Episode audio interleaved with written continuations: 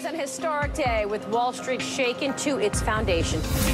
At one point, the market fell as if down a well.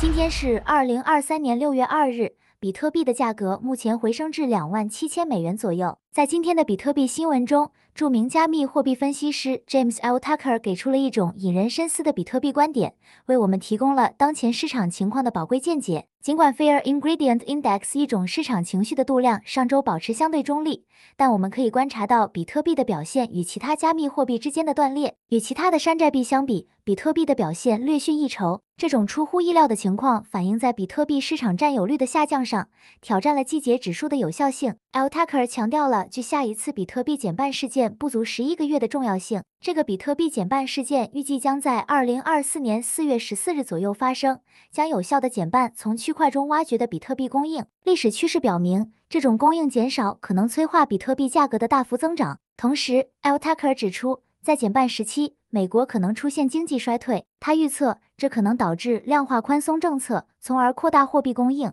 这种大量资本的涌入和比特币供应减半后的减少，可能会进一步刺激比特币价格，使其成为投资者的吸引力。L Tucker 引起了我们对比特币价格行动中的一个反复出现的模式的注意。它指的是一个值得注意的趋势，即长期持有者实现的比特币价格超过了比特币的实现价格。这种现象被称为翻转，在历史上常常导致比特币价格大幅上涨。有趣的是。这种事件往往在六月发生，这是自二零一二年以来的观察到的模式。